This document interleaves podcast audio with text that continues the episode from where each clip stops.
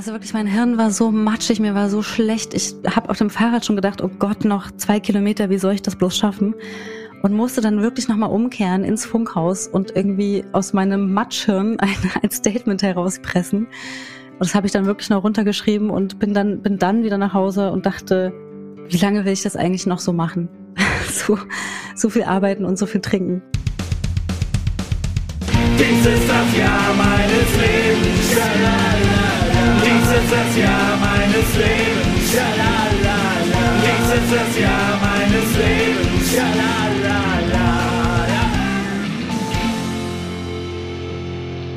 Das Jahr meines Lebens. Herzlich willkommen zu unserem Podcast mit Patrick Steller. Guten Morgen. Hallo, Christiane Wittenbecher. Genau. Wir zwei beide treffen uns hier jeden Freitag und nehmen einen Podcast auf, und zwar das Jahr meines Lebens. Es geht darum, dass wir uns von unserem Leben erzählen und in jeder Folge ein Jahr uns vornehmen und das anekdotisch reflektieren. Was ist uns in dem Jahr passiert? Ähm, wie hat es uns geprägt? Und wie haben uns all diese Jahre unseres Lebens eigentlich zu den Menschen gemacht, die wir heute sind? Oh, das ist eine große Frage. Ja. Eine große Frage, das fragen sich ganz viele Menschen, die uns begegnen. Meine Güte, wie sind die nur so geworden? Ja. Hier verraten wir es im Podcast. Und ähm, uns ist natürlich total klar, dass ähm, wenn Menschen von ihrem Leben erzählen, dass das Narrative sind. Ja, wir erzählen, wir, wir stricken uns Geschichten im Laufe unseres Lebens, bedienen uns an unsere Erinnerungen. Wir wissen auch, dass Erinnerung etwas sehr Fragiles ist und sehr subjektiv. Deswegen sagen wir das auch gerne in jedem, in jeder Folge nochmal neu, dass wir natürlich keinen Anspruch erheben, in unseren Geschichten die absolute Wahrheit zu erzählen. Das können wir gar nicht. Das wäre sehr vermessen, sondern wir erzählen uns einfach unsere Geschichten, die uns natürlich zu dem machen, was wir sind. Und heute sind wir im Jahr 2012. Genau, Chrissy. Ich würde noch einmal einhaken. Wir ja. erheben keinen Anspruch darauf, die absolute Wahrheit zu erzählen, aber wir versuchen es trotzdem. Natürlich. Und weil wir wissen, dass das höchstwahrscheinlich hin und wieder so ein bisschen in die Hose geht, beziehungsweise dass wir auch Dinge vielleicht durcheinander bringen, haben wir uns dazu entschlossen, Geschichten über andere Leute, mit denen wir nicht unmittelbar verwandt sind, zum Beispiel ähm, die nicht zum allerengsten Kreis gehören. Bei diesen Leuten ändern wir natürlich den Namen auch, um die Persönlichkeitsrechte dieser Menschen zu schützen. Ganz genau. Das ist uns wichtig, dass wir ähm, niemanden irgendwie ähm, in die Pfanne hauen, diffamieren ja. oder in die Pfanne hauen wollen. Und natürlich gehen wir nicht chronologisch durch das Jahr, durch die Jahre durch und durch das Leben. Das wäre ja langweilig und das kann ja jeder. Nein, wir losen immer am Ende der Folge erst aus, über welches Jahr wir dann als nächstes sprechen. Sehr gut.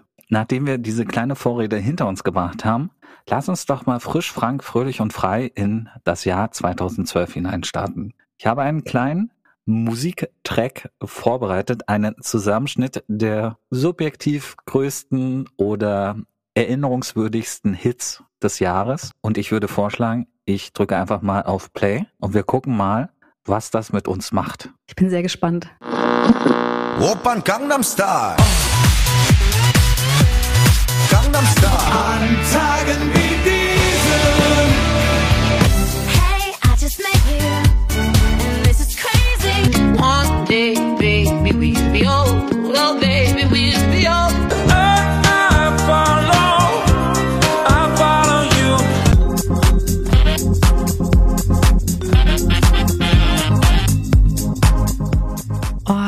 Herrlich. Patrick, bei diesem allerletzten Song gerade, ich ja. weiß immer nicht, wie der heißt. Ähm, äh, wenn, wenn man mir das sagen würde, würde ich überhaupt nicht wissen. Dann würde ich sagen, kenne ich nicht, noch nie gehört. Sonnentanz. Aber natürlich hört man und kennt man ihn. Und da denke ich sofort an so ein richtig geiles Open Air. Ähm, Fest, was ich mal in Halle gefeiert habe auf einer Wiese, also so ein illegaler kleiner Rave. Ach, das war so herrlich. Also wirklich, es war ein unglaublich schöner Sommer, glaube ich, in dem Jahr. Wieso illegal? Darf man in Halle nicht raven oder? Also sagen wir mal, zumindest nicht offiziell organisiert. Ah, okay. Also, ja. Und da habe ich das erste Mal, wie heißt das? Wodka Mate getrunken. Also ich dachte jetzt, jetzt ich habe das erste Mal Ecstasy genommen oder so. Nee.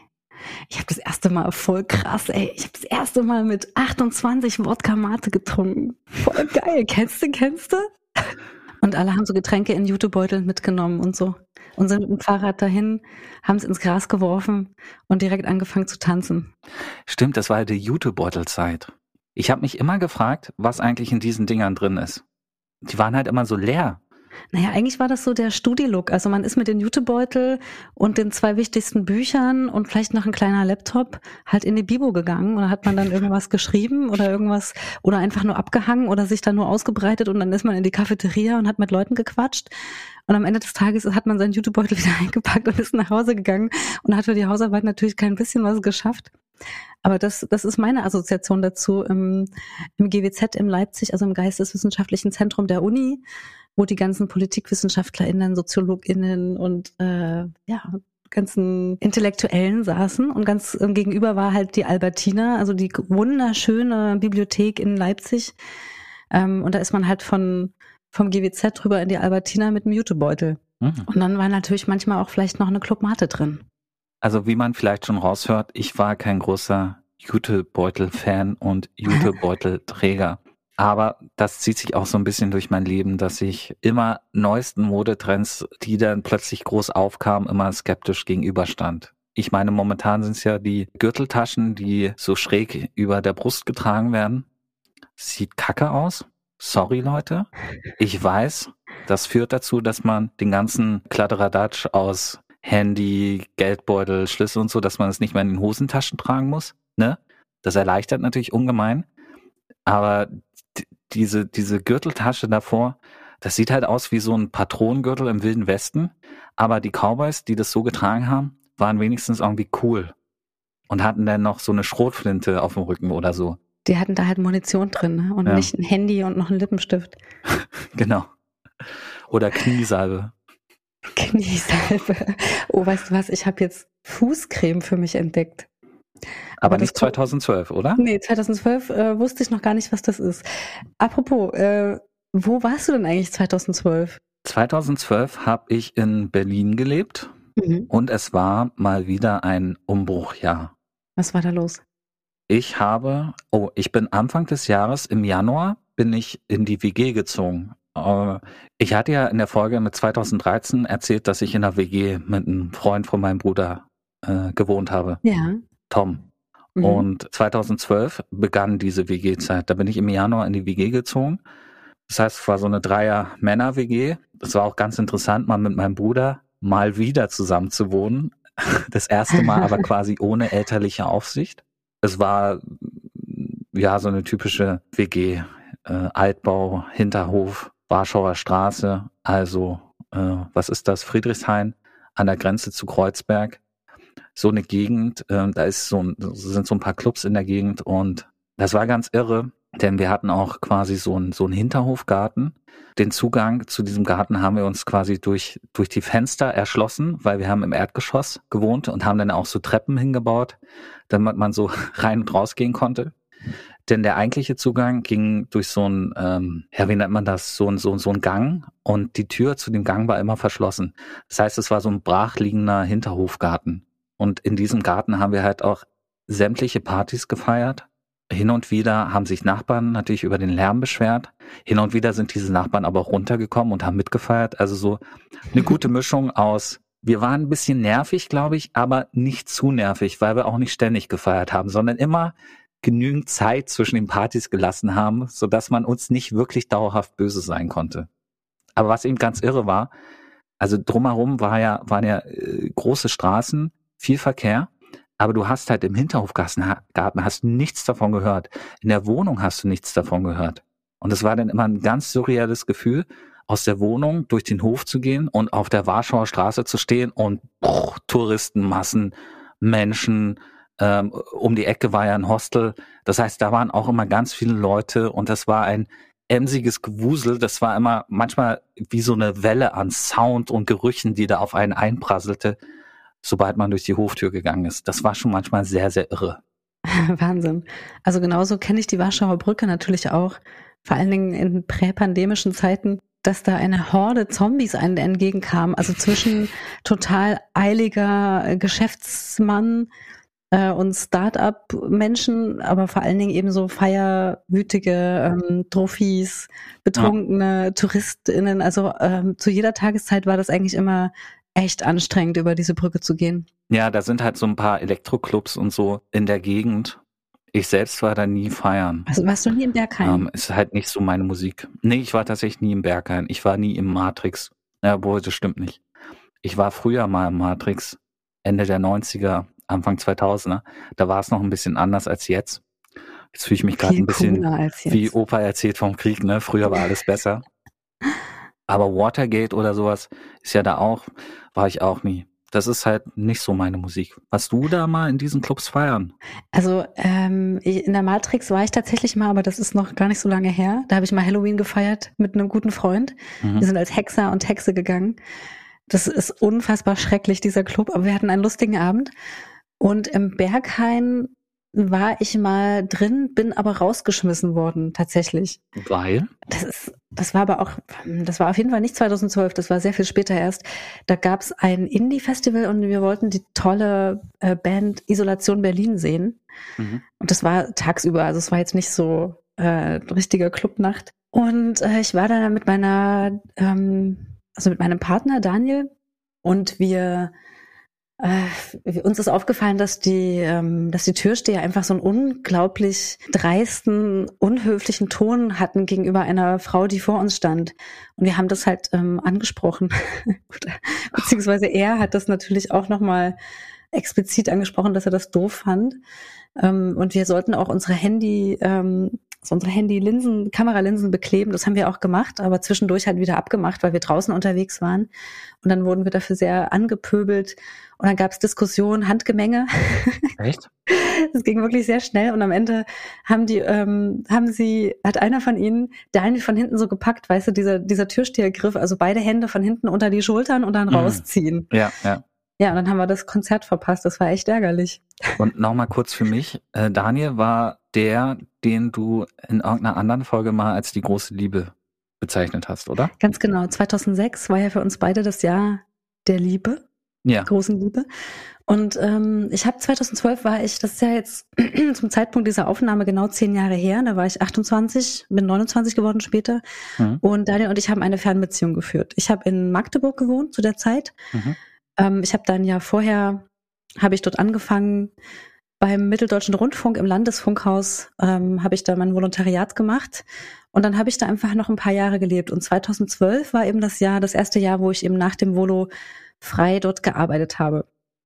Und Magdeburg, Leipzig geht von der Entfernung her, das kann man eigentlich ganz gut machen. Wie weit ist es so entfernt für alle, die in Westdeutschland leben und vielleicht nicht so die Entfernung vor Augen haben? Ja, also ich glaube, mit dem Regionalzug sind das irgendwie eine Stunde 15 oder so. Mhm. Also in, innerhalb von Berlin kann das auch mal eine Strecke sein. Stimmt. Also wirklich zumutbar, aber natürlich habe ich in einem Jahr wahnsinnig viel gearbeitet. Ich habe aber noch so halb studiert in Leipzig ähm, und habe auch ein bisschen in Leipzig und Halle gearbeitet. Die meiste Zeit war ich aber in Magdeburg. Also da war meine Wohnung, da hatte ich eine kleine Wohnung. Ja, zuvor war ich noch in der WG und dann habe ich gesagt, nee, ich arbeite so viel, ich brauche meinen eigenen Raum, ich brauche meine, meine eigenen vier Wände ähm, und habe dann in dem schönen Stadtteil Stadtfeld gewohnt. Das ist sozusagen das Schleusig Magdeburgs oder beziehungsweise sagen wir das Prenzlauer Berg von Magdeburg vielleicht. Also auf jeden Fall eine so schöne Altstadt. Siedlung. Ich glaube, in der 2013er Folge, die ja im Prinzip chronologisch an diese Folge anschließt, hast du Magdeburg oder den Stadtteil auch als Prenzlauer Berg. Das kann sein. Äh, äquivalent bezeichnet. Deswegen, ja. Das ist aber deswegen so besonders erwähnenswert, weil Magdeburg eigentlich ähm, wirklich keine schöne Stadt ist. Also jetzt werden mich wieder ganz viele Magdeburger wahrscheinlich hassen, aber es ist, es ist einfach keine Stadt, die sich einem zu Füßen legt. Ich weiß noch, als ich ein Jahr vorher zum ersten Mal in Magdeburg war, weil ich mir das mal angucken wollte, wo ich da jetzt mein Volontariat machen werde, da bin ich erstmal in so ein Autokorso geraten, ähm, voller Neonazis die halt gegen irgendwas demonstriert haben. Ich glaube, gegen Kinder, also gegen Pädophile oder sowas. Mhm. Also da bin ich erstmal irgendwie aus Versehen in so einen verdammten Neonazi-Autokorso reingefahren, obwohl ich eigentlich nur nichts wie weg auf die auf die ähm, Bundesbahn und auf die, äh, zur Autobahn wollte und weg wollte. Das war ganz furchtbar. Mhm. Und ähm, also man muss sich das so vorstellen, wenn man in, in Magdeburg am Zug also am Bahnhof ankommt, ja, das ist erstmal so ein normaler, schmuckloser Bahnhof. Das hat jetzt erstmal nichts groß zu bedeuten. Ich glaube, er wurde inzwischen auch ein bisschen renoviert. Und dann gehst du halt so durch die Unterführung hindurch, gehst die Treppen hoch ähm, und du landest in der Stadt. Und normalerweise sind Bahnhofs, also Bahnhofsgegenden sind jetzt nie besonders schön, aber Bahnhofsplätze sind ja erstmal irgendwie hergerichtet. Wie ist es in Magdeburg? Du stehst mitten vor einer Shopping Mall. Mhm. Und wenn man durch diese Shopping Mall hindurchkommt, dann äh, hindurchläuft, dann kommt man auf der anderen Seite raus, auch in so einer Innenstadt-ähnlichen, einem Innenstadt-ähnlichen Arrangement. Ähm, aber es ist, es ist wirklich so, dass ähm, die Innenstadt eher so aus Shopping-Höllen besteht und ich weiß nicht, ich glaube, in dem Jahr 2012 hatte eine, eine Freundin von mir, die auch in Magdeburg gewohnt hat, die hatte eine Erasmus-Studentin aus Spanien in ihre Wohnung aufgenommen für ein halbes Jahr. Und diese Frau, die ist ja, die hat so gelitten in dem halben Jahr in Magdeburg. Und dann gab, war irgendwann, war Frühling, die ersten Sonnenstrahlen kamen raus und äh, sie ist ein, es ist ein bisschen Leben in sie zurückgekehrt und dann fragte sie, wo sind denn alle? Wo sind die alle? Wo sind die ganzen Magdeburger? Ich sehe niemanden auf der Straße. Und äh, meine Freundin meinte dann, ach so, ja, du willst wissen, wo die ganzen Magdeburger sind? Na komm mal mit. Ist mit ihr zur Shopping Mall, hat die Türen aufgemacht und da waren sie alle drin. Also es ist ganz wunderbar. Ich glaube, diese äh, Shopping Mall Optik kommt ja auch daher, dass Magdeburg wahrscheinlich im Zuge des Zweiten Weltkriegs ziemlich zerbombt wurde und dort dann halt viel neu gebaut werden musste, oder? Ganz genau. Also das sieht man der Architektur auch an. Das ist ähm, so sehr viele Neubau ähm, Gebiete und so ein bisschen so Investorenarchitektur so aus den 90ern, also so Bürogebäude, hm. die dann auch ganz schlecht altern. Ähm, man kann das Ganze aber auch positiv sehen. Also wenn man auf dem Marktplatz steht, das ist wirklich, ähm, das ist wirklich verrückt, weil man in jede äh, Himmelsrichtung, in die man schaut, sieht man eigentlich so einen anderen Stil. Also man, man schaut erstmal auf den Dom, der ist wirklich bemerkenswert. Der ist, ähm, ich glaube, ungefähr so alt wie der Kölner Dom, auch ungefähr so groß. Ähm, ganz genau weiß ich jetzt nicht, aber es ist wirklich ein sehr imposantes Bauwerk mit viel Geschichte. Dann schaut man genau gegenüber, da ist der Landtag, das ist so ein neoklassizistischer Bau, so ein bisschen kitschig, Zuckerbäcker, fassadenmäßig. Wenn man dann nach rechts schauen würde, schaut man auf so ein Stück alte Stadtmauer oder so alte, so ganz alte, fast mittelalterliche Architekturfragmente. Und wieder auf der anderen Seite sieht man dann zum Beispiel das Hundertwasserhaus und man sieht ähm, also 100 Wasser, ne? so ganz bunt, schrill, alles, also nichts ist gerade, alles ist schief und geschwungen. Ähm, und dann direkt daneben ist wieder so ein richtig hässliches, altes 90er Jahre Bürogebäude, das irgendwie Schlieren an den Fassaden runterzieht. Also im Prinzip eine Patchwork-Stadt oder eine Melange, eine Melange sämtlicher genau. Stile. Wenn man da auf der auf dem äh, Marktplatz steht, kann man das natürlich sehr positiv deuten. Wenn man in der Stadt aber unterwegs ist, das kann einen schon runterziehen. Also das ist jetzt keine Stadt, die sich einen so zu Füßen liegt. Die muss man, also nicht so wie Leipzig. Ne? Wer nach Leipzig kommt, der liebt sofort die Stadt. Hm. Und Magdeburg muss man sich erschließen. Da muss man sich Mühe geben. Da muss man sich so, da muss man so kleine Inseln finden. Und ich habe dann tatsächlich irgendwann, also immer wenn ich Besucher zu Hause hatte, die ich so ein bisschen in Magdeburg rumführen wollte, dann hatte ich tatsächlich schon immer so eine kleine Route mir überlegt, die man zu Fuß gehen kann, die halt quasi all die hässlichen Sachen ausspart und nur die schönen, die schönen Ecken entlang geht. Mhm. Und da waren immer alle total begeistert und haben, waren sich sehr sicher, dass Magdeburg eine wunderschöne Stadt ist. Da war ich immer sehr, da war ich sehr lokalpatriotisch. Klingt gut. Vor allen Dingen auch, dass du überhaupt den Willen hast, äh, Stadtführerin zu spielen. Ähm, wenn ich das machen musste für Berlin, oh, das war mir immer ein totaler Graus. Ich habe dann eher immer den Spieß umgedreht und gesagt, ja, was wollt ihr denn sehen? In welche Richtung soll es denn gehen? Und dann aus Geratewohl irgendwo hin und wenn dann da nichts war, dann habe ich gesagt, so, und das ist so eine authentische Berliner Straße. Hier sieht man ein paar Cafés. Da sind Leute, da sind ein paar Obdachlose. Und da ist eine U-Bahn. Wollen wir mal mit der U-Bahn fahren und so? Naja gut, aber in Berlin hast du ja auch so unfassbar viele Möglichkeiten. Das, das, das, das muss man ja irgendwie, da muss man sich ja eher beschränken und begrenzen genau. und gut kuratieren. Und in Magdeburg, da nimmst du halt einfach alles, was da ist, denkst du, ja, das, das muss ich herausstellen und dann muss ich da noch ganz viel zu erzählen und ähm, irgendwie das noch besonders, besonders, noch besonders machen, als es ohnehin schon ist oder als es vielleicht gar nicht ist. Aber sag mal, du hast ja vorhin erzählt, du hast in Magdeburg gewohnt und gearbeitet. Du hast ja. in Halle gearbeitet und in Leipzig noch studiert. Und Daniel hat in Leipzig gewohnt und du in Magdeburg. So war's. Das heißt, ihr hattet quasi eine Fernbeziehung. Ich bin ja jetzt auch ja. Fernbeziehung geschädigt. Und lustigerweise 2012 ist auch quasi eine neue Fernbeziehung gestartet. Okay. Ähm, aber ich würde mal interessieren, wie war das denn für dich? Wie war der Modus? Habt ihr euch denn so an den Wochenenden getroffen? Äh, wie war das, äh, diese Verbindung über die Entfernung zu halten? Ähm, da muss man ja viel schreiben, viel telefonieren, viel versuchen, auch Intimität vielleicht über die Entfernung herzustellen. Wie, wie war das für dich, diese Fernbeziehungszeit? Ja, eine ganz schön krasse Frage für mich, weil ähm, einerseits war es überhaupt nicht schwer. Also weil Daniel und ich waren Soulmates, ja, wir haben, da gab es so viel Vertrautheit und Liebe und ähm, Gewissheit, dass es, dass es halt zusammengehört, hm. dass es eigentlich nicht in Frage stand. Gleichzeitig ähm, war es auch schwer für mich, weil ich natürlich, also es gab in unserer in unserer Beziehung immer so ein, ein Thema, das wir nicht so richtig lösen konnten und wofür wir, wofür es auch immer schwer war, einen Kompromiss zu finden. Und das hat die Entfernung auch nicht leichter gemacht. Ähm, zumal ich in dem Jahr einfach auch wahnsinnig viel gearbeitet habe und aus den Wochenendtreffen, die Entfernungen wurden manchmal mehr. Ähm, ich weiß nicht mehr genau, in welchen, also wann das anfing, aber es war, es war schon schwer, ähm, da so eine Nähe aufrechtzuerhalten weil ich halt auch einfach so viel gearbeitet habe und so viel Neues irgendwie ähm, gelernt habe und ähm, so viel so viel Arbeit einfach hatte. Und das war auch, wenn man, auch wenn es jetzt nur eine Stunde, 15 Minuten Zugfahrt ist, es war eben trotzdem dann irgendwie immer ein Aufwand. Ähm, und ich glaube, das war auch nicht so leicht. Ja. ja, und man teilt ja eigentlich auch nicht so viele Erlebnisse. Ne, man kommt ja in diesen Modus, wo man sich dann immer so viel erzählen muss was passiert ist, um den ja. anderen so ein bisschen up to date zu halten. Ja. Und die einzige genau. Zeit, wo man gemeinsame Erlebnisse sammeln kann, das ist an den Wochenenden.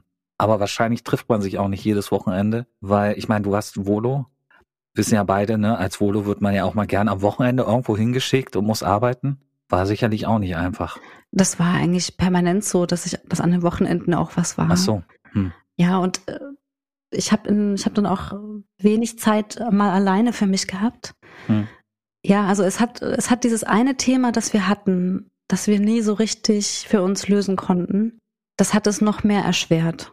Und das hat auch dazu geführt, dass ich das dann, dass wir das später dann auch wieder getrennt waren. Also wir hatten ja, hatte ich glaube ich schon in anderen Folgen erzählt, immer so On-Off-Phasen. Und ich glaube, in dem Jahr 2012 deutete sich schon die nächste an.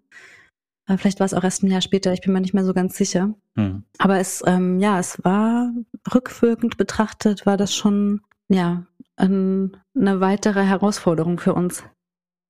Und wie war das denn bei dir? Du sagst, in dem Jahr hat sich eine neue Fernbeziehung bei dir ergeben. Genau, du hast gut aufgepasst. ich habe nach zweijähriger Single-Zeit Julie kennengelernt. Ja. Und von Julie habe ich in der 2013er Folge auch erzählt. Das mhm. ist diese Französin und die hat 2012 noch in Ludwigsburg gewohnt. Ludwigsburg, Berlin war dann quasi die Strecke, die ich zurücklegen musste. Wie weit ist das entfernt? Sehr weit. Also so weit, dass ich mindestens sechs Stunden im ICE saß. Ich müsste jetzt nochmal nachgucken. Und auch so weit, dass wir uns auf keinen Fall jedes Wochenende gesehen haben. Ich glaube eher jedes dritte Wochenende. Oder vielleicht sogar auch nur einmal im Monat. Und den Rest der Zeit haben wir immer sehr viel geskypt, äh, immer sehr viel Videozeug gemacht. Okay. Das heißt, aber ihr hattet dann auch nur das eine Wochenende im Monat. Genau. Das ist ja noch, noch krasser. Ja, ja. Und wie ging das? Also hat das, hat das für dich funktioniert oder hast du da drunter gelitten?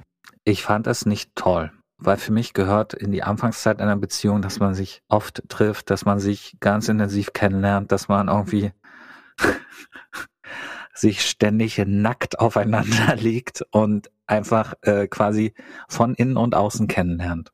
Und wenn man dann quasi das alles in der Fernbeziehung macht, in den ersten Monaten, dann wird ja auch so unfassbar viel Erwartungsdruck teilweise auch geschürt. Ne? Man hat mhm. dann dieses eine Wochenende im Monat und da kann, in Anführungsstrichen muss man Sex haben, äh, man muss ein paar coole Sachen erleben, man muss sich weiter kennenlernen und Sachen von aus dem Leben erzählen und auch so ein bisschen rausfinden, ob die Person überhaupt so gut zu einem passt oder ob das nur so eine Mischung aus rosaroter Brille und ähm, äh, Rattigkeit ist sozusagen. Und all das zusammengeschrumpft auf 48 Stunden, dadurch, dass die Entfernung ja auch so weit war und ich ja ab September auch einen Job hatte mit einer Fünf-Tage-Woche. Da habe ich ja äh, bei Gründerszene angefangen. Ähm, führte eben dazu, dass ich quasi Freitagabend in den Zug gestiegen bin oder Samstag ganz, ganz früh. Ähm, und dann hatte man halt so einen so einen Samstag und einen Sonntag und Sonntagnachmittag auch wieder einen Zug zurück, weil ich Montag wieder arbeiten musste. Hin und wieder habe ich mir auch mal den Montag freigenommen, aber es ist ein extrem komprimierter Zeitraum. Und ich glaube, Julie fand das auch nicht so toll.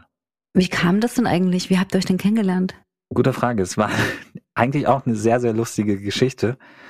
Und zwar Moritz, von dem ich noch nicht erzählt habe, der aber mein ältester Freund ist, den ich quasi aus der Bayernzeit rüber gerettet habe in mein späteres Leben. Den habe ich nämlich in, in der Schule in Eichach kennengelernt. Und ähm, Moritz landete irgendwann auch in Berlin und feierte eine Einweihungsparty.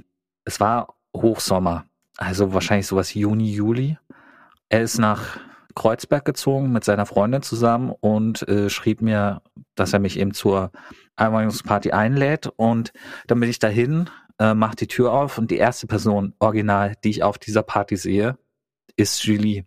Steht die da in der Ecke und löffelt, glaube ich, gerade so ein bisschen Tiramisu aus so einem Schälchen und ähm, ich sehe Moritz noch nicht und sage dann einfach so, hey, ich bin Patrick und sie so, hallo, ich bin Julie oder so. Auf jeden Fall bildete ich mir ein, dass ich sofort erkannte, dass sie Französin ist. Und da war ich dann natürlich sofort, ding, ding, ding, ding. Die muss ich kennenlernen. Das ist ja interessant. Ich meine, sie war auch genau Beuteschema, ne? Klein, blond, weiblich. also weiblich im Sinne von äh, die richtigen Rundungen und so. Und dieser Akzent und ihre großen Augen und das war schon alles sehr, sehr süß. Und dann klebte ich quasi den ganzen Abend an ihr und habe sie in Gespräche verwickelt. Und irgendwann tauchte auch Mo auf und ich fragte ihn, äh, ist Julie, ist die Single oder hat die jemanden? Und er so, nee, nee, go for it. und ähm, ja, es war dann halt so eine typische WG-Party mit 30 Leuten äh, durch die ganzen Zimmer verteilt. Die, der Hauptteil der Party spielte sich in der Küche ab. Auf dem Balkon wurde geraucht. Ich habe rausgefunden, zu dem Zeitpunkt habe ich geraucht, gerade mal wieder. Julie nicht.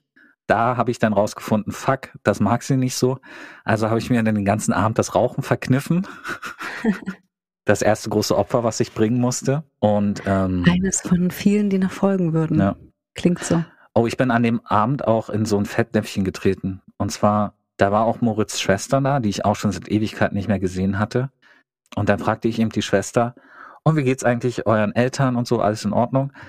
Weil früher, als wir eben noch in Bayern gelebt haben, da habe ich viele Wochenenden bei ihm verbracht und dadurch natürlich auch die, die Eltern kennengelernt ähm, und fand die halt super nett. Also Vater so ein bisschen bayerisch wortkarg, aber die Mutter sehr, sehr interessiert am Leben und an den Leben der Freunde, Freunde ihres Sohnes. Und ähm, da hat sie mhm. erzählt, nee, äh, meine Mutter ist doch letztes Jahr gestorben an Krebs. Hat dir das Moritz nicht erzählt? Und ich so, ach Quatsch, verarsch mich doch jetzt. Und sie so, nein, die ist tot. Und ich so, schon angetrunken und total unsensibel. Ah komm, das meinst du jetzt nicht ernst. Wirklich. Oh nein, oh nein. Oh fuck. Und dann kamen mir fast die Tränen und dann habe ich gemerkt, scheiße, das ist ja kein Scherz. Und wieso wieso reagiere ich so komisch? Ich glaube auch, weil es einfach ein krasser Moment war und ich das mhm. mit Humor überspielen wollte. Und dann habe ich sie umarmt und gesagt, boah, es tut mir total leid, krass, wie geht's dir und so. Und dann war so ein kleiner Downer und äh, ja. Moritz hatte ich dann auch gar nicht mehr drauf angesprochen. Ähm, ja. Beziehungsweise die ist gar nicht, die Mutter war sogar auch sogar frisch verstorben, jetzt erinnere ich mich. Also es war erst ein paar Monate her. Also. Oh Mann. Genau, und, und Moritz und Julie waren eben Arbeitskollegen. Die haben beide Zeichentrickfilme und Animationsfilme gemacht, sind so sehr, beide sehr, sehr begnadete Zeichnerinnen und Animatoren. Nicht Animateure, nicht das, was man im Urlaubsclub macht und so, sondern Animatoren, Animatorinnen. Mhm. Genau, an dem Abend habe ich sie kennengelernt und dann bin ich, habe ich mir ihre Telefonnummer geschnappt bin dann raus und hätte links rumgehen müssen, um nach Hause zu kommen, immer nur geradeaus, bin aus irgendeinem Grund rechts rumgegangen, weil ich auch angetrunken war oder sehr betrunken und bin dann stundenlang durch Berlin geirrt, bis mir irgendwann auffiel, scheiße, ich habe mich irgendwie verlaufen und dann muss, bin ich wirklich anstatt eine halbe Stunde äh, drei Stunden nach Hause zu Fuß zurückgegangen und wurde in der Zwischenzeit nüchtern. Und es wurde dann schon wieder morgen, es wurde hell und ach Gott. Aber ich war immer noch beseelt von Julie und von dem Treffen. Und dann zwei Tage später haben wir uns im Görlitzer Park getroffen, haben Eis gegessen, auf der Decke gechillt, so ein bisschen geredet. Irgendwann habe ich mich getraut, mich so über sie zu beugen und sie einfach zu küssen, wie man das so macht. Ja. Schön. Eine schöne Kennenlerngeschichte. Also das, das war ja tatsächlich die Zeit im Studium, wo man durch WGs einfach wahnsinnig tolle Menschen kennengelernt hat. Die ganze Zeit hm. neue Freunde und, und Stimmt. Menschen in das Leben kamen. Wobei, wenn ich ehrlich bin, natürlich in erster Linie rückblickend betrachtet, aber auch zu der Zeit habe ich schon gespürt, dass ich ziemlich ausgehungert war durch die zwei Jahre Single-Dasein und glaube ich auch ein Stück weit wie so ein hungriger Wolf mich auf Julie gestürzt habe, auch wenn es jetzt, glaube ich, ein bisschen weird klingt, und vieles erstmal ignoriert habe. Also zum Beispiel, es war jetzt nicht der allerbeste erste Kuss. Also wir waren ziemlich inkompatibel, würde ich fast sagen. Da mussten mhm. wir uns erst so aufeinander eingrooven. Ich weiß nicht, ob das normal ist, aber bei den meisten anderen, eigentlich bei allen anderen war es immer so, dass schon der erste Kuss, jedenfalls bilde ich mir das ein, dass schon der erste Kuss so gepasst hat. Also, mhm. dass, dass man so, so das, denselben Rhythmus so ein bisschen hatte und dass man nicht erst miteinander kämpfen musste, wer jetzt wem Platz im Mund für die Zunge macht oder irgendwie so. Okay. Naja, in den ersten Monaten projiziert man ja auch noch ganz viel und besonders wenn man nicht in der gleichen Stadt wohnt, dann verlängert sich diese Projektionsphase ja eigentlich noch, hm. wo man halt sehr viel auch in den anderen hineinliest Dinge, die man sich wünscht, Dinge, die man jetzt vermisst hat oder ja, vielleicht auch Ängste oder, oder man will was anders, als es bisher war. Also, das ist, glaube ich, normal. Ähm, und dann fegt man das ja auch so weg, weil man ja auch das schöne Bild, was man von dem jemanden hat, auch erhalten möchte und pflegen möchte, weil das ja, weil das schön ist. Und dann übersieht man all diese Dinge. Und ich glaube, so dieser Aufschlag, also wenn dann diese Projektionsphase endet, der kommt ja ein bisschen früher, wenn man jetzt zum Beispiel jeden Tag miteinander zu tun hat und natürlich sehr viel später, wenn man eine Fernbeziehung hat und dann auch noch über so eine Distanz. Hm. Ja, ich glaube, deswegen so richtig intensiv hat die Beziehung ja dann auch erst begonnen im April 2000, nee, nicht im April 2013, aber ähm, ich glaube im, im Herbst 2013, als sie dann zu mir gezogen ist. Ja, und dann gleich. Wie ich in der 2013er Folge schon erzählt habe. Ähm, mhm. Ja, okay, wir, wir bleiben aber natürlich ganz streng in diesem Jahr. Sie ist erst im, ihr habt äh, im Grunde das ganze Jahr oder das halbe Jahr eine Fernbeziehung geführt. Ja. Und du sagtest, dass du im September aber einen neuen Job angefangen hast. Stimmt. Habt ihr euch dann weniger gesehen? Ja, ja, auf jeden Fall. Das hat dann auch nochmal dazu beigetragen. Ähm, ich habe bei Gründerszene angefangen, nachdem ich äh, zwei Tage Probearbeiten hinter mich bringen musste. Mhm. Auch nur unter Protest. Ich finde Probearbeiten hat sicherlich seine Berechtigung, aber damals fühlte ich mich auch so ein bisschen Sinn und Zweck des Probearbeitens sollte es ja so ein bisschen sein, sich auch so auf der menschlichen Ebene kennenzulernen, ob man gut ins Team passt und so. Und ich finde, dafür braucht man nicht zwei Tage. Und vor allen Dingen, nachdem ich dann auch gehört habe, dass meine Aufgabe war, in diesen zwei Tagen einen Imagefilm über Gründerszene zu drehen, so dass ich dann quasi vor der Kamera alle Leute mal so kennenlerne, fühlt es sich schon so ein bisschen an wie so eine große, unbezahlte Arbeit. Oh sozusagen. ja. Finde ich auch. Das klingt ein bisschen, ganz gleich kleines bisschen ausbeuterisch. Genau. Also Gründerszene sitzt ja in Berlin und rein thematisch geht's ja um die Start-up-Wirtschaft und ähm, also Wirtschaft im Allgemeinen und, und Startups und interessante Leute und Events und so war jetzt nicht mein bevorzugtes Thema, an dem ich arbeiten wollte. Ich hatte mich zu der Zeit auch eher so für ah, Politik oder Sportberichterstattung interessiert, aber da halt nicht so wirklich Anschluss gefunden und Gründerszene hatte ausgeschrieben und ich hatte mich beworben und später habe ich erfahren, die waren schon halb verzweifelt, weil die da Dutzende Leute durchgeschleust haben und die waren alle irgendwie nichts und die hatten sich schon fast damit abgefunden, ähm, weiterhin in amateurhafter Eigenregie Videos zu drehen und keinen Profi zu finden, der für das Geld, was sie damals zahlen wollten, dort fest arbeiten wollte. Und ich wollte halt so sehr eine Festanstellung, dass ich auch das wenige Geld, das ich damals bekommen habe, jetzt auch nicht als zu schlimm empfunden habe. Ich habe dann auch relativ gut verhandelt, so dass ich nach dem Ende der Probezeit, die dann auch anstatt sechs Monate nur drei Monate betrug, auch mehr Geld verdient habe. Und ähm, dafür habe ich auch sehr viel Freiheit bekommen. Also dadurch, dass ich die Einmann-Videoredaktion war, hatte ich halt auch einen ganz anderen Arbeitsrhythmus als die ganzen Schreiber und Schreiberinnen und die Leute, die sich um die Events gekümmert haben und um ums Marketing von verschiedenen anderen Startups und so. Naja.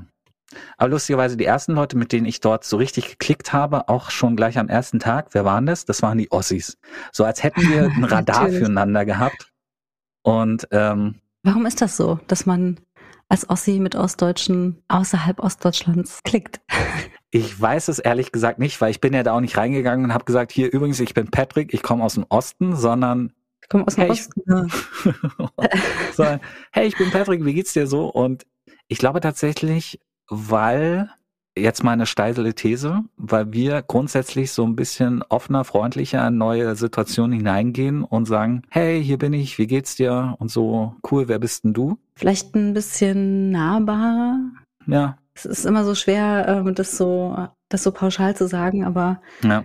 Ähm, also ich meine, die waren alle nett, ne? Und ich habe mich da Stück für Stück mit allen, fast allen angefreundet und so. Ich hatte ja schon mal ein bisschen erzählt, so der, der Chef, Chef, der mich dann später entlassen hat und so, mit dem kam ich nie so richtig, wurde ich nie so richtig eng, was jetzt aber auch an sich nicht schlimm war. Schließlich war es ja irgendwie auch der Chef und ich finde es immer ein bisschen schwierig, weil man so, weil man Vorgesetzten hat, mit dem man irgendwie auch befreundet ist. Das ist so ein komisches Machtkuddelmuddel. Ich glaube, dann trifft man auch nicht immer die richtigen Entscheidungen. Oder es ist schwerer, die Entscheidung zu treffen, auch die Ungeliebten, die man manchmal treffen muss und so. Ja, also das war die Gründerszenezeit. Der, quasi die ersten drei äh, Monate, also viel Zeit auf Arbeit verbracht, viele Überstunden gemacht, viele Partys hatten wir dort. Ne, wir waren ja alle so jung und ähm, auch teilweise aus so unterschiedlichen Kulturkreisen. Es gab ja auch eine Abteilung, Venture Village hieß es, gibt es inzwischen auch nicht mehr. Das war dann so der englischsprachige Arm von Gründerszene. Da hat so eine Londonerin, Londonerin und zwei Australierinnen und eine Neuseeländerin gearbeitet. Das heißt, bei denen habe ich auch viel abgehangen, um mein Englisch zu üben und weil die einfach auch super waren. Und manchmal war es dann tatsächlich auch so, dass mal wieder ein Besuch in Ludwigsburg anstand und gleichzeitig irgendein Event war, wo ich dann auch aber so ein bisschen hin und her gerissen war. Ist jetzt nicht ständig passiert, aber ich erinnere mich, dass das auch manchmal so einen Moment gab, wo ich dachte, ah, fuck, wieso muss ich jetzt mich schon wieder in Zug setzen? Ich würde gerne hier bleiben.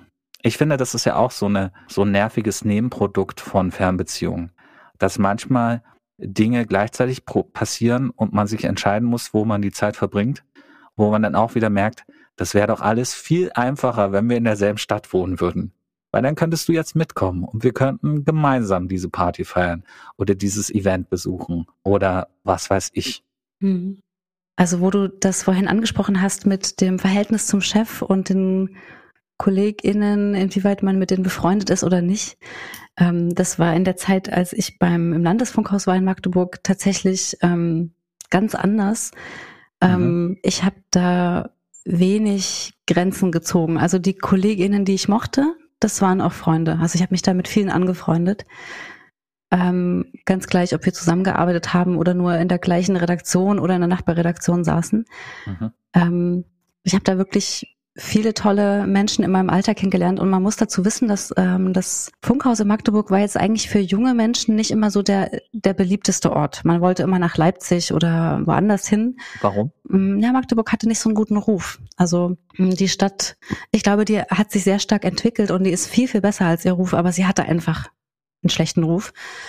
Und ähm, das war einfach so, dass es eigentlich eher so für junge RedakteurInnen eigentlich so eine Durchlaufstation war. Also man hat da so einen Teil des Volontariats verbracht und dann ist man aber auch nach ein paar Monaten, nach einer gewissen Zeit auch wieder gegangen und hat sich in irgendeine andere Redaktion halt hinein äh, einverleiben lassen.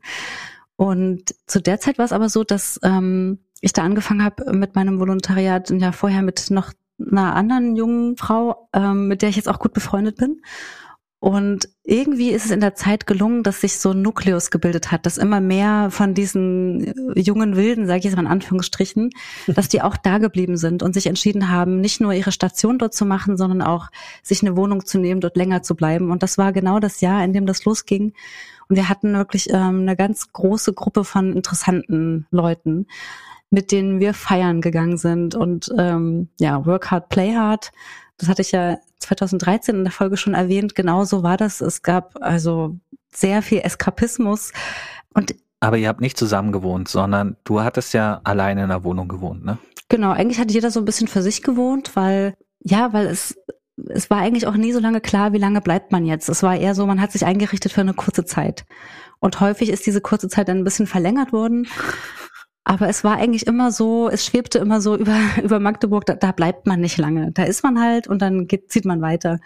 Und es war aber einfach wahnsinnig interessant und dadurch, dass eben da so viele motivierte junge Leute waren, womit ich jetzt nicht sagen will, dass alle anderen dort nicht motiviert waren, aber dadurch gab es nochmal so eine neue Energie und es ist sehr viel Neues entstanden. Ich habe da ähm, nochmal viel gelernt. Auch so neue Formate gemacht und sowas? Genau. Oder was? genau, ich habe, ähm, es gab, also das war ja in diese Zeit, wo ich auch mit, also ich habe für die ähm, fürs Radio gearbeitet, Beiträge gemacht und die Morning Show unterstützt in der Redaktion, habe Fernsehbeiträge gemacht und ach ja, und das war das Jahr, in dem wir auch mit Social Media richtig angefangen haben, also das, ähm, wo wir den Facebook-Kanal aufgebaut haben und ich glaube später auch Twitter und äh, inzwischen gibt's auch mehr Kanäle, aber das war das Jahr, wo das noch relativ neu war und ich neben meinen vielen kleinen Bällen, die ich da in der Luft gehalten habe, auch sozusagen den Facebook-Kanal mit betreut habe als Social-Media-Redakteurin. Diesen, dieses Jobprofil gab es vorher halt nicht. Mhm. Und ähm, das, äh, dadurch hatte ich wirklich auch mit vielen Leuten zu tun und ähm, also mit diesen ganzen jungen Kollegen, die da waren, habe ich mich wirklich angefreundet. Also das ist auch teilweise jetzt noch ähm, jetzt noch bestehende Freundschaften und es gab aber auch so ein paar KollegInnen, mit denen das echt schwierig war. Und für, ich habe das halt ganz deutlich gemerkt. Also es gab dann irgendwann, also das, das Fernsehen, also die, die Fernsehredaktion, ähm, das Abendmagazin von Sachsen-Anhalt, das endete bis zu dem Zeitpunkt eigentlich nur montags bis samstags. Und plötzlich kam aus irgendwelchen Gründen, durfte man auch Sonntag senden. Das war also eine völlig neue Sendefläche, die es halt zu bespielen galt. Da gab es natürlich so die üblichen Formate, die man immer gemacht hat, aber es gab auch Sendeplätze, wo es, wo halt ein, ein Wettbewerb ausgerufen wurde, wer da irgendwie eine, eine gute Idee für hat. Und ich habe da mit meinem Pitch-Format ähm, dann etablieren können. Und das war so eine Art Szeneformat, wo ich ähm, irgendwie immer so in kurzen Geschichten von drei, vier Minuten Länge halt so Szeneberichte produziert habe. Also wir sind irgendwie zu, zu Leuten, Figuren, ProtagonistInnen gegangen, die halt äh, irgendwie zum Beispiel in einer, in einer schrägen Szene angehört haben. Also Was heißt schräge nicht. Szene? Also sowas wie, ähm, sie rosten, lassen absichtlich ihre Autos rosten. Oder ähm, ich weiß nicht, äh, ob du die, ähm, die Schlaraffen kennst. Nee. Das ist sowas, ähm, so eine total skurrile Vereinigung von Menschen, die sich lustige Reden halten und auch ja im Grunde so mittelalterliche Feste feiern, aber so ein bisschen ironisch überdreht, ganz schräg. Oder wir haben zum Beispiel bei einer Zombie-Apokalypse gedreht, bei einem LARP oder LARP?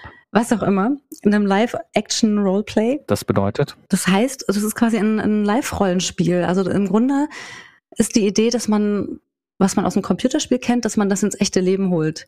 Also dass man zum Beispiel so ein wirklich ja so eine Zombie-Apokalypse wirklich spielt. Das heißt, es gab Leute, die haben sich als Zombies verkleidet und sind durch die Gegend geschlurft und haben gesagt, Brain. Ganz genau. Okay. Und sowas haben wir da gemacht. Ähm, aber vielleicht noch mal ganz kurz zurück. Ähm, das hat halt dazu geführt, dass, ähm, dass im Haus nicht alle mich besonders mochten.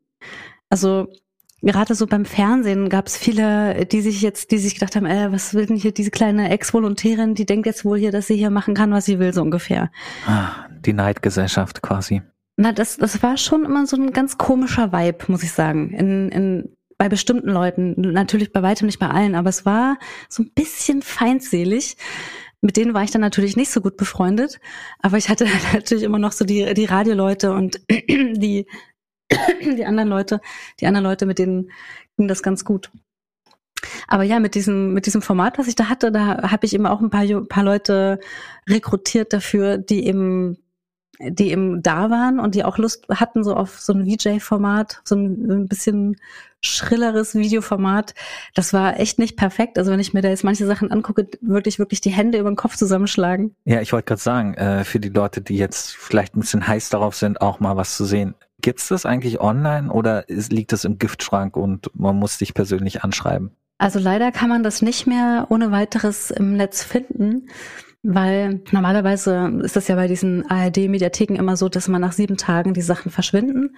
Wir hatten damals auch eine Sondergenehmigung uns geben lassen, dass wir es ein Jahr lang in der Mediathek behalten durften. Ich glaube, mhm. ich habe es mir mal auf irgendeiner CD gebrannt. Also bei mir in irgendeiner oh Kiste Gott. liegt das noch, aber oh man Gott, kann es ja. gar nicht mehr nicht mehr finden. Voll schade eigentlich.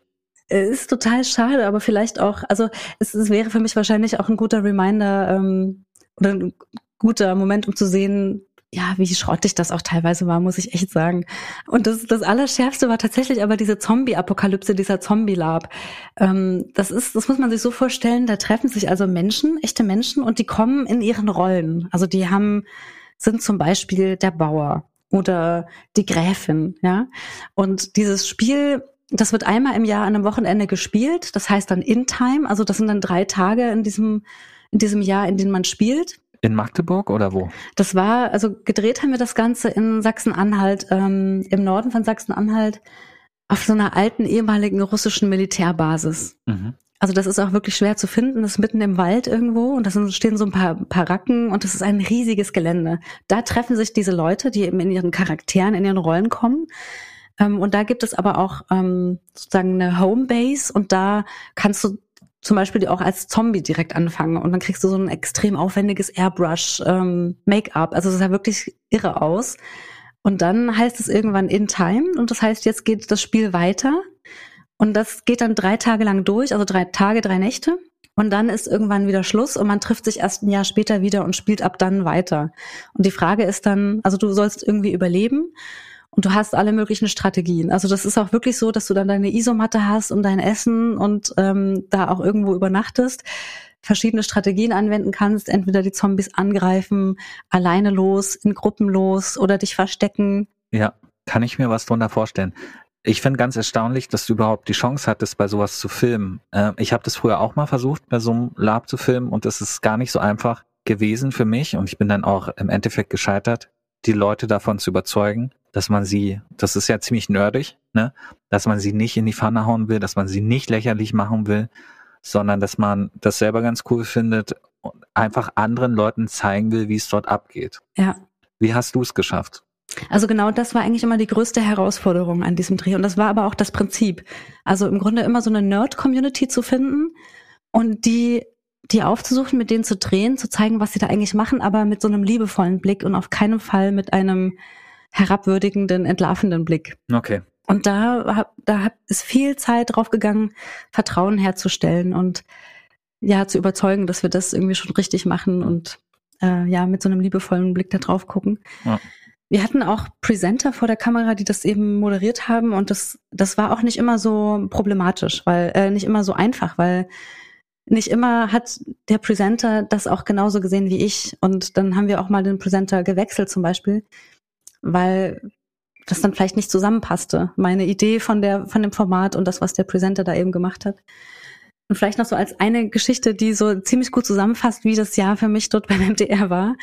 Wir haben zum Beispiel einmal mit Crossgolfern gedreht. Das war auch, auch so eine Szene. Sagt ihr das was? Ja. Also das sind, also die Leute, Idee ist halt, dass man eingolfen querfeldein golft mit verschiedenen Regeln, mit auch natürlich mit anderen Schlägern und immer irgendwelche vorhandenen Gegenstände oder ähm, Widerstände in der, in der Umwelt, in der Natur nur als, ja, als, als Herausforderung nutzt. Mhm. Und wir haben da gedreht auf einer, einer Mosikauer Heide. Vielleicht kennst du das in der Nähe von Dessau. Nee. Ähm, und da gab es ein altes DDR, so eine alte DDR-Ferienanlage. Und da haben wir halt gedreht und es, das gehörte irgendwie niemanden und es war alles so verwildert und also die Natur hat sich quasi schon dieses Gelände zurückgeholt. Man sah noch so alte Relikte, zum Beispiel eine alte Turnhalle, die alte Speiseräume, einzelne Bungalows. Das sah man alles noch, auch eine kleine Minigolfanlage lustigerweise.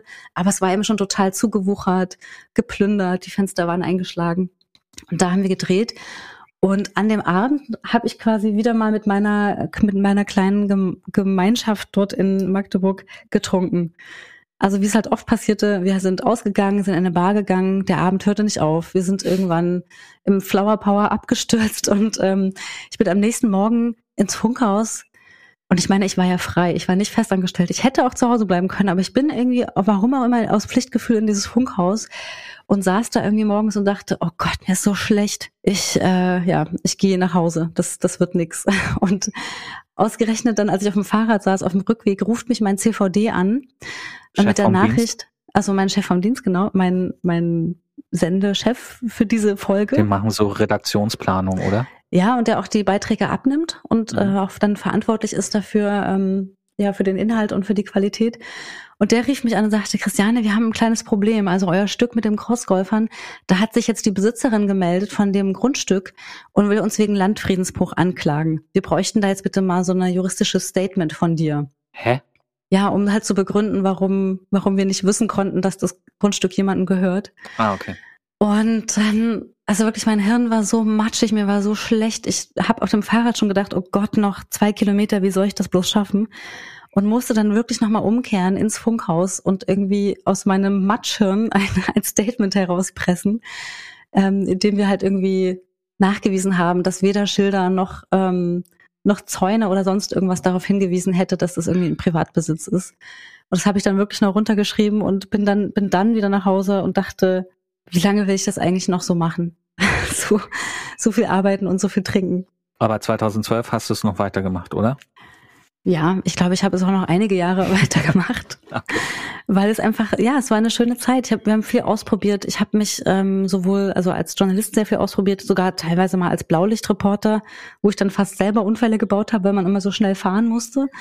Das heißt Polizeireporter, Blaulicht, oder? Ja, genau. Also dass man so zu Unfällen fährt und das dann filmt und so. Mhm. Also ganz, ganz furchtbar. Habe ich auch ja, nur miese ein paar Nummer. Mal gemacht. Richtig mies habe ich ein paar Mal gemacht und dachte so, nein, warum? Warum braucht man ein Bild davon für die Nachrichten? Äh, nee, mache ich nicht. Mhm. Ähm, habe mich dann wieder mehr meinen Projekten gewidmet, also mehr so Gesellschaftsthemen. Ähm, und das war einfach so ein einziger Rausch dieses Jahr. Klingt gut. Klingt gut. Einziger Rausch. Ähm, war denn dein, dein Jahr auch so? Ging das bei, bei dir auch weiter? Neuer Job, neue Liebe? Das klingt ja auch erstmal alles ganz positiv und toll. Ging dein Jahr denn so weiter? Naja, es gab schon einen Moment, der mich so ein bisschen aus der Bahn geworfen hat. Ich hatte in der 2005er Folge von Lena erzählt, die ähm, doch so einen Autounfall hatte und dann gestorben ist. Und damals habe ich, glaube ich, erzählt, das war so die erste Freundin aus meinem Freundeskreis, die quasi, äh, die dann plötzlich gestorben, die plötzlich weg war und ähm, mich hat so ein bisschen über das erstmals über das Leben und den Tod hat nachdenken lassen und die Erkenntnis in mir reifen lassen, dass ich nicht unsterblich bin, sondern dass es jeden Moment vorbei sein kann. Und tatsächlich hatte ich 2012 auch nochmal äh, so eine Geschichte. Also auch nochmal so ein Moment, wo ich dachte, fuck, wir wären gar nicht alle alt. Also du hast wieder jemanden verloren. Genau.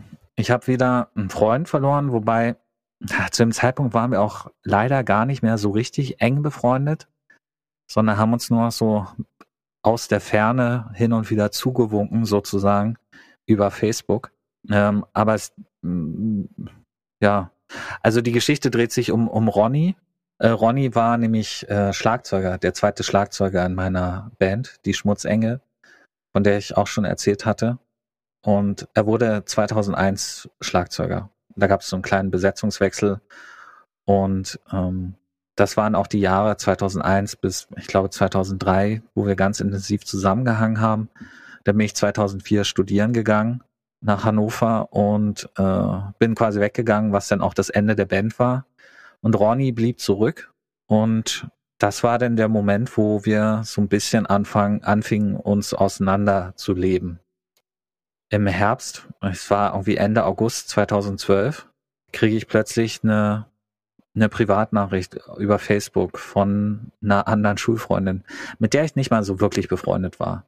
Und die schrieb, hey, hast du schon gehört, äh, Ronny ist tot. Und ich dachte so, what?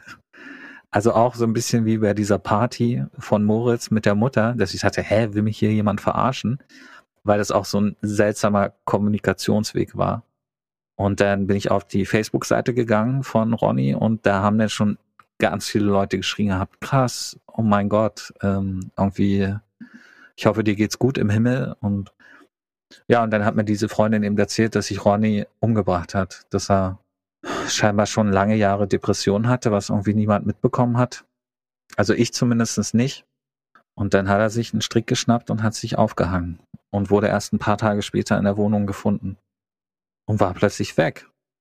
Und ich habe mir auch so Vorwürfe gemacht, dass ich irgendwie, dass ich das nie mitbekommen habe, weil jetzt im Nachhinein natürlich dann auch gab es so, so ein paar Anzeichen, dass ich dachte, mhm. der ist ein bisschen schwermütig. Krass, ja.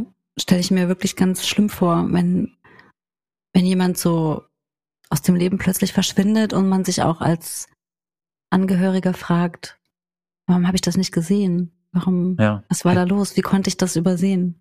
Hätte ich was ändern können? Ja. Das sind natürlich diese typischen Fragen, die man sich stellt, bei der es dann eigentlich immer dieselbe Antwort gibt. Wahrscheinlich nicht. Hm. Weil das Ding ist, er hatte lange Jahre Depressionen, ähm, er hatte auch Freundinnen, die, von denen er sich auch deshalb ge getrennt hat, also das habe ich dann alles später so rausgefunden, die ihm helfen wollten. Er hat sich, glaube ich, nicht so richtig helfen lassen wollen. Ich glaube auch, der war nie bei einer Therapie, was jetzt auch nicht bedeutet, dass man immer gerettet wird, wenn man Therapie macht, aber ich glaube, er hat, es war auch eine andere Zeit als jetzt, ne? Vor zehn Jahren ging man mit dem Thema psychische Gesundheit ja auch noch ein bisschen anders um. Das stimmt. Und ich glaube, er hat, er hat es nicht geschafft, warum auch immer, so alle Hilfsmöglichkeiten auszuschöpfen und wusste sich dann irgendwann nicht mehr zu helfen und vor allen Dingen, wenn man sich dann auch ähm, die, die, seine Facebook-Posts in, die, in den Wochen zuvor so durch, durchliest, merkt man auch schon so diese Unzufriedenheit mit der Welt, mit diese, diese negative Weltsicht und so. Und, und als ich das gelesen habe, dachte ich mir auch, stimmt, so war der auch früher. Der war auch so, ja, der hätte man das Gefühl gehabt, die ganze Welt ist gegen ihn. Und deswegen war es auch so schlimm für ihn, als äh, Patrick und ich, also Patrick der Bassist damals, auch mein bester Freund zu der Zeit, und ich, als wir beide zu ihm gesagt haben, hey Ronny, wir gehen jetzt studieren 2004, äh, wir müssen leider die Band auflesen. Da war der, das hat er richtig persönlich genommen. Der hat gedacht, wir wollen ihm schaden. Mhm. Da haben wir dann auch jahrelang nicht mehr miteinander gesprochen. Irgendwann 2008 oder 2009 oder so war ich mal durch Zufall zu Hause und war mal auf einer Party in Klamachno in so einem alten Jugendclub, wo wir auch früher mal aufgetreten sind. Und da hing zufällig auch Ronny ab und an dem Abend sind wir uns dann nochmal ein bisschen näher gekommen, haben mal nochmal drüber gesprochen, damals das Bandende, so ein paar Animositäten aus dem Weg geräumt und auch da dieses dumme, klassische, hey, wir sollten es öfter machen, lass mal in Kontakt bleiben. Und dann haben wir es wieder nicht gemacht. Weißt du, auch, auch, auch das ist dann wieder so ein Grund, so ein Moment, wo man dann im Nach wo ich dann im Nachhinein dachte, fuck, wieso habe ich mich nicht öfters mit ihm getroffen? Hm. Dann hätte ich noch ein paar Erinnerung, mehr Erinnerungen mit ihm sammeln können. Hm. Und ähm, ich bin jetzt nicht so vermessen, dass ich sagen würde, ich hätte ihn davon abhalten können. Daran glaube ich nicht, aber ja. Ich, ja, ich finde es ein total schwieriges Thema. Also zum einen, weil es ja auch so unterschiedliche Ausprägungen von Depressionen gibt hm. Und so unterschiedliche Wege zu helfen und auch, ja, und auch Ausprägungen, in denen es wirklich schwer ist zu helfen, auch professionell zu helfen. Und dieses Abgeschnittensein, das man dann empfindet, das kann durch so, so vermeintliche Kleinigkeiten auch noch so verstärkt werden. Also wahrscheinlich hätte es, also es kann ja gut sein, dass, dass es gar nicht so einen großen Unterschied gemacht hätte, dein Verhalten, aber ich kann natürlich auch verstehen, dass man halt dann Schuldgefühle entwickelt oder dass man, ja, das gerade wenn es einem so aus der Kalten erwischt bei einem Menschen, von dem man eigentlich denkt, den kenne ich doch und wie, wie ja. konnte ich das denn übersehen? Wie konnte ich die Signale nicht sehen? Das ist halt echt so das Tückische an dieser, an dieser Erkrankung. Hm. Das ist man, das ist wirklich, also dieses Gefühl, was man in so einer Phase hat, ich kann mich nicht verständlich machen, ich werde nicht verstanden, dass das ja auch stimmt. Ja. Es ist nicht zu verstehen von außen. Und dann habe ich ihm dann auch so den allergrößten Freundschaftsdienst versagt. Und zwar, er wurde dann Anfang September war die Beerdigung, das war irgendwie ein Mittwoch oder so, also unter der Woche. Und weil ich gerade erst frisch bei Gründerszene angefangen hatte, habe ich mich nicht getraut, Urlaub zu nehmen. Also bin ich nicht zur Beerdigung hin. was dazu geführt hat, dass ich bis heute nicht weiß, wo genau er liegt. Ich habe bis heute nicht das Grab gefunden. Also ich weiß, dass er ähm, auf welchem Friedhof er liegt.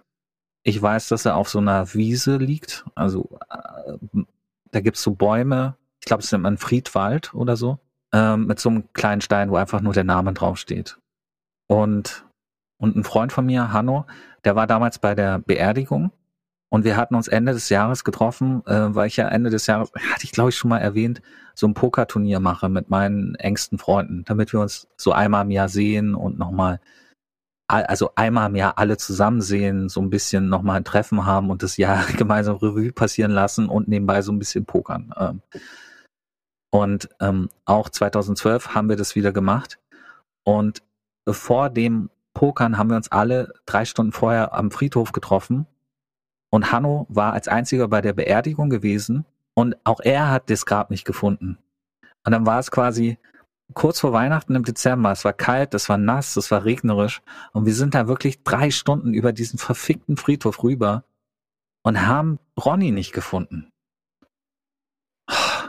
Das ist so schlimm. Mhm. Und ich habe den bis heute nicht gefunden. Das heißt, du konntest dich noch nicht mal richtig verabschieden. So, oder hattest keinen Ort, an dem du dich verabschieden konntest. Ja, das war dann eher so, ich musste es mit mir selber ausmachen und so. Du könntest die Friedhofsverwaltung mal fragen. Ja, natürlich. Also ich meine, ja, hm. ich habe jetzt, ich habe es leider versäumt, alle Möglichkeiten auszuschöpfen. Ich glaube wahrscheinlich auch, weil vielleicht so ein bisschen wie bei Schrödingers Katze, sobald ich, mhm. solange ich den Ort noch nicht gefunden habe, weiß ich zwar, dass er tot ist, aber er könnte doch noch irgendwo da draußen sein. Und sobald ich vor dem Grabstein stehe, ist er tot. Mhm. Obwohl ich natürlich weiß, dass er tot ist. Ja, ich weiß, was du meinst. Dann wird's endgültig. Mhm. Ich glaube, deswegen habe ich in den Jahren nicht alle Hebel in Bewegung gesetzt, da wirklich zu stehen. Weil ich halt auch weiß, wenn ich, also immer wenn ich auf dem Friedhof war und nochmal die Versuche gemacht habe, das Grab zu finden, bin ich natürlich auch immer bei Lena vorbeigegangen. Und es bricht mir jedes Mal aufs neues Herz, wenn ich da vor diesem Grabstein stehe mit ihrem Bild Anfang 20 und ich stehe da mit angegrautem Haar und ähm, ja, ich glaube aus dem Grund habe ich schiebe ich es immer noch so ein bisschen auf, diesen Grabstein von Ronny so wirklich zu finden. Mhm. Naja, ja, war jetzt noch mal ein Downer, es tut mir leid. Nein, wir haben ja gesagt, wir sind ehrlich und äh, sprechen über die Hochphasen genauso wie über die Tiefphasen ja. in unserem Leben. Also ich habe nämlich auch bei der 2013er Sendung ganz vergessen zu erzählen, dass ich bei dem Puka-Turnier Ende des Jahres gewonnen hatte. War mein zweiter von drei Siegen. Und ich hatte nämlich auch 2006 vergessen zu erzählen, dass es überhaupt diese Tradition gibt. Weil ja irgendwie dann doch immer so viel passiert, was man erzählen könnte, dass man doch immer irgendwas unter den Tisch fallen lässt. Apropos, wir haben ja von diesem Jahr auch schon wieder einiges unter den Tisch fallen lassen. Wieso? Naja, es gab ja auch noch äh, Dinge über unser Leben hinaus, die passiert sind, an die wir uns vielleicht Ach, noch ja, gut stimmt. erinnern können. Weltpolitische Ereignisse. Ja, also ich äh, schmeiß einfach mal ein paar Buzzwords rein und dann kannst du mal ähm, gucken, was bei dir so auf Resonanz trifft. Ich sage Eurokrise. Ich sage Europameisterschaft. ich sage NSU. Ja, NSU.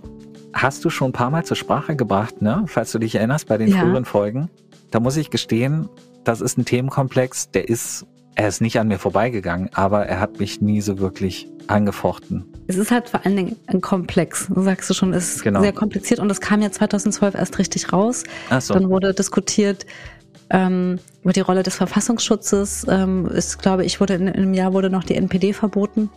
Aber es gab noch andere Affären. So eine richtig schöne, dreckige Medienaffäre.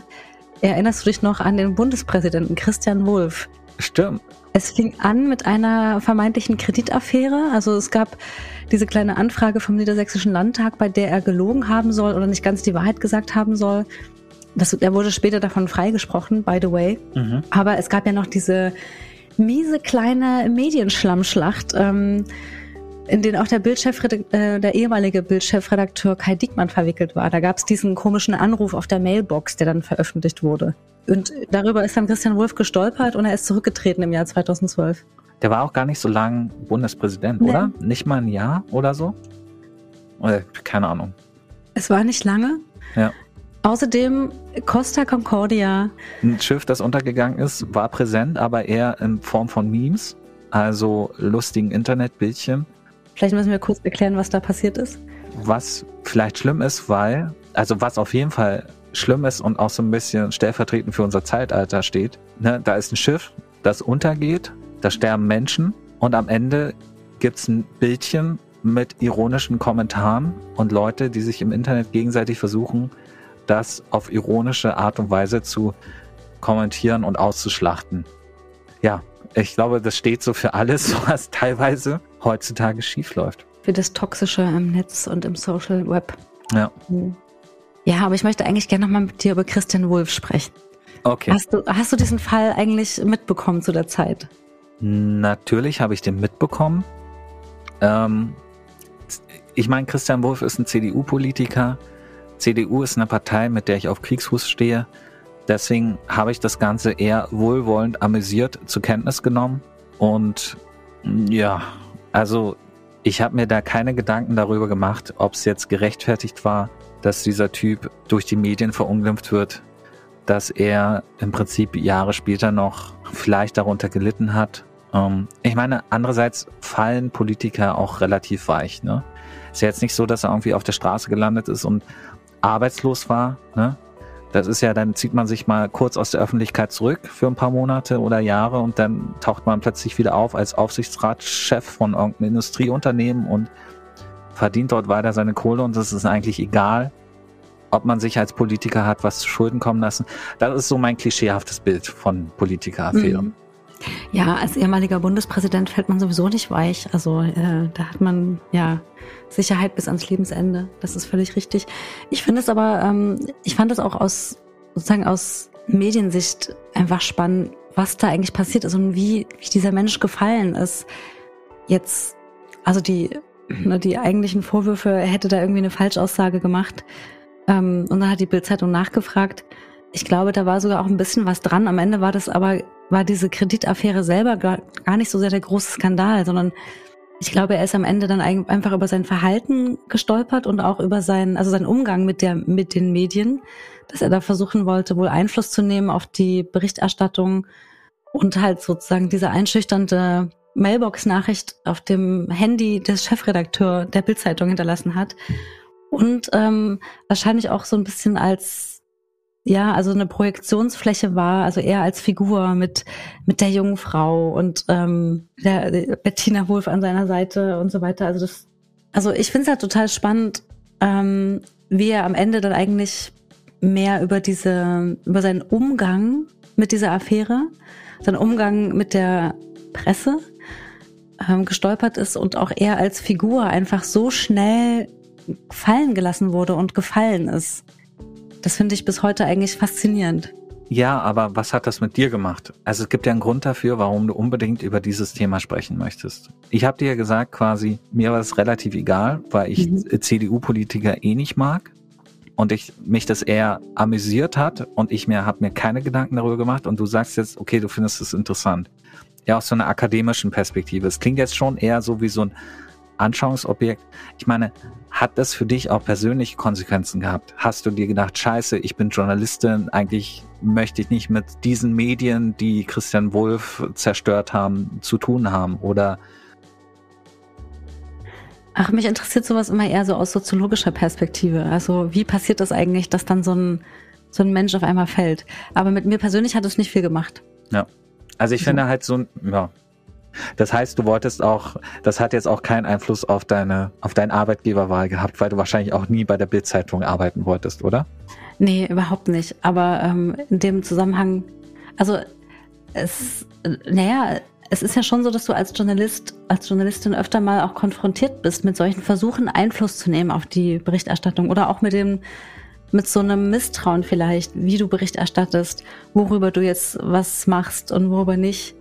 Insofern fand ich das einfach interessant. Also da gab es halt den Fall, wo ein, ein sehr, also das höchste politische Amt in Deutschland versucht hat, Einfluss zu nehmen auf Presseberichterstattung. Und in dem Fall ist ja die, die Bildzeitung zu, zumindest zu dem Zeitpunkt ja sogar noch der sympathischere Player gewesen. Und das muss man erstmal schaffen. Hm. Also aus der Perspektive fand ich das einfach interessant. Ähm, ich denke, es wird fast Zeit für unsere obligatorische kleine Zusammenfassung, mit der wir den Sack zubinden. Und zwar mit den drei Fragen, die du bestimmt noch in Erinnerung hast, Patrick, oder? Nö, das ist immer eine spontane, äh, spontaner Gedächtnisverlust, wenn es zum Ende kommt. Deswegen wiederhol gern nochmal. Ja, wir fangen an mit der Frage, was hast du in dem Jahr gelernt? Ha, ich habe etwas gelernt, worüber ich noch gar nicht erzählt hatte, was jetzt auch nur als kleine Randnotiz erwähnt wird. Ich habe Design Thinking gelernt. Das spielt ja später eine Rolle in meinem äh, Beruf. Also ich arbeite ja inzwischen auch gar nicht mehr als Journalist, sondern in einer Beratungsagentur. Und wir arbeiten mit Design Thinking. Das ist so eine Kreativitätsmethode, äh, mit der man innovative neue Produkte und Services gestalten kann. Vielleicht hat es der eine oder andere schon gehört. Und 2012 war das Jahr, in dem ich das gelernt habe in Potsdam äh, an der School of Design Thinking. Dafür, siehst du, dafür hatten wir gar keine Zeit. obwohl wir, obwohl Hab wir, ich, ja. Habe ich dich jetzt einfach äh, abgeschnitten an der Stelle. Ach Quatsch, Aber du hast es, es gab ja auch keinen, genau, es gab ja auch nicht wirklich einen Grund darüber zu reden. Wir versuchen ja auch nicht irgendwie wild Themen zu äh, wechseln, sondern wollen ja auch da so einen gemütlichen Redefluss hinbekommen. Was hast du gelernt? Ich habe 2012 gelernt, dass man auch unbeabsichtigt einen Landfriedensbruch begehen kann. Und zwar, indem man eine Grundstücksgrenze passiert, ähm, ja, auf der keine Zäune sind, in der, auf der kein äh, Schild darauf hinweist, dass man das gerade tut und trotzdem macht man sich, sagen wir mal, zumindest angreifbar. ist aber auch schwierig, das äh, immer an alles zu denken. Ja, am Ende, ne, es gibt ja diesen Spruch, It's easier to ask for sorry than for permission. Das war immer so mein Leitspruch in der Zeit. Insofern, es ist ja auch gut gegangen, zum Glück. Sehr gut. Die zweite Frage, Patrick, was aus diesem Jahr ist Gott sei Dank vorbei? Äh, das Single-Dasein mhm. und auch die Fernbeziehung. nee, das stimmt nicht. Ja, das Single-Dasein. Und was ist für dich äh, Gott sei Dank vorbei? was für mich an 2012 jetzt Gott sei Dank vorbei ist, aus der heutigen Perspektive, zehn Jahre später, ist dieser krasse Raubbau am eigenen Körper, dieser ähm, unbedachte Eskapismus und dieser Workaholism, würde ich sagen. Also Workaholism. Also Workaholism. Das, das Dieses Workaholic-Dasein. Mit Alkoholism. und da bin ich jetzt mit meinem Körper und mit mir viel achtsamer, als ich das vor zehn Jahren war. Und da bin ich sehr glücklich drüber. Ey, aber ganz ehrlich, mit Mitte, Ende 20 denkt man ja auch noch, das ist, das kann man alles wegstecken und das, man hat noch genügend, ja, ja, man hat ja auch noch genügend Zeit, um ruhiger zu werden. Also ich weiß nicht, wie oft ich da direkt von, vom Flower Power ins Funkhaus gelaufen bin. Das kam schon oft vor. Das könnte ich mir halt gar nicht mehr vorstellen. Hm. Und last but not least, Patrick, dein Jahr 2012 in einem Wort. Abschied. Mhm. Ja. Abschied vom, ja, so ein bisschen ist es ja noch, war 2012 auch das Abschied vom Studentenleben. Mhm. Habte 2011 aufgehört und 2012 fing ja dann der erste richtige Job, der erste feste Job bei Gründerszene an. Ähm, davor hatte ich ja immer so als Freelancer gearbeitet neben dem Studium. Beziehungsweise ne, die Zeit in der äh, beim Design Thinking, das war ein halbjähriger Aufbaustudiengang, das war ja auch nochmal so ein bisschen Studentenleben. Also dahingehend Abschied von der Studentenzeit und natürlich Abschied von Ronny. Mhm. Und dein Ja in einem Wort, Chrissy. Kurz und knackig, Eskapismus. Ja, du kleine Intellektuelle. Eskapismus. Flucht. Hat nichts mit Essen zu tun. Ja. Aber ja, also viel, viel arbeiten, aber dann eben es auch ordentlich krachen lassen. Patrick, ich freue mich, dass wir wieder uns ausgetauscht haben über ein weiteres Jahr in unserem Leben und dass ich dich wieder ein Stückchen besser kennenlernen durfte. Geht mir genauso. Mein 2012 war ja auch ein Jahr, in dem wir uns noch nicht kannten.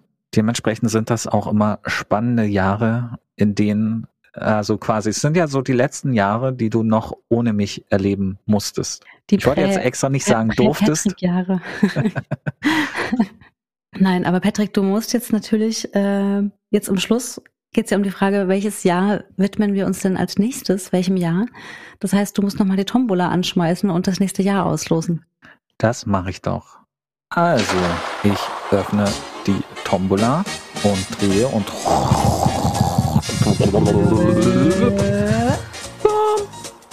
2020. Wow. Oh, krass. Krass, krass, das ist ja quasi vorletztes Jahr. Genau. Und die vorletzte, ähm, das vorletzte Jahr, was wir uns auch anschauen. Denn mit 21 hören wir ja auf. Ja. Mit 2021. Ähm, okay, 2020. Das ist auf jeden Fall ein krasses Jahr. Ja, das böse C-Wort. Ja, also genau, die Pandemie.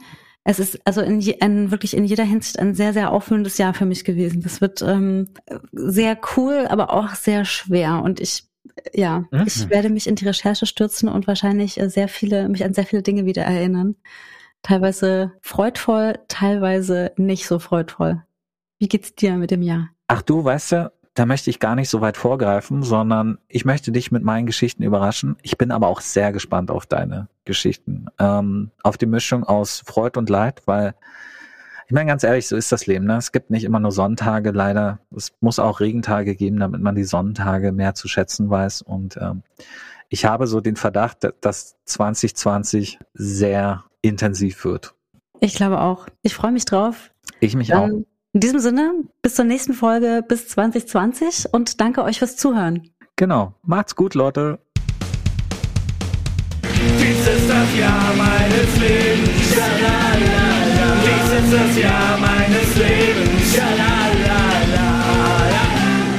1989, 1990, 1991, 1992, 1993, 1994, 1995, 1996, 1997, 1998, 1999 und natürlich auch 2000. Dies ist das Jahr meines Lebens. Schalalala. Dies ist das Jahr meines Lebens. Schalalala. 2001, 2002, 2003, 2004, 2005 und 6, 2007, 2008 und 9, 2010, 2011, 12,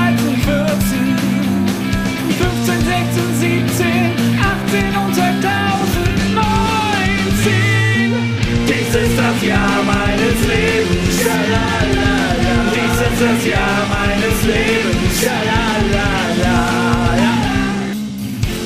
Also, das war doch. Warte mal, das war. Genau, das war in dem Jahr. Das war 2000. Ähm, nee, warte. 1900, nee, nee, das war schon 2000er. Warte, genau. Das war nämlich in dem Jahr, wo auch. Ähm, 2020, 2021, dann sind wir fertig. Dies ist das Jahr meines Lebens. Schalalala. Dies ist das Jahr meines Lebens. Schalalala. Dies ist das Jahr meines Lebens. Schalalala. Dies ist das Jahr meines Lebens. Schalalala.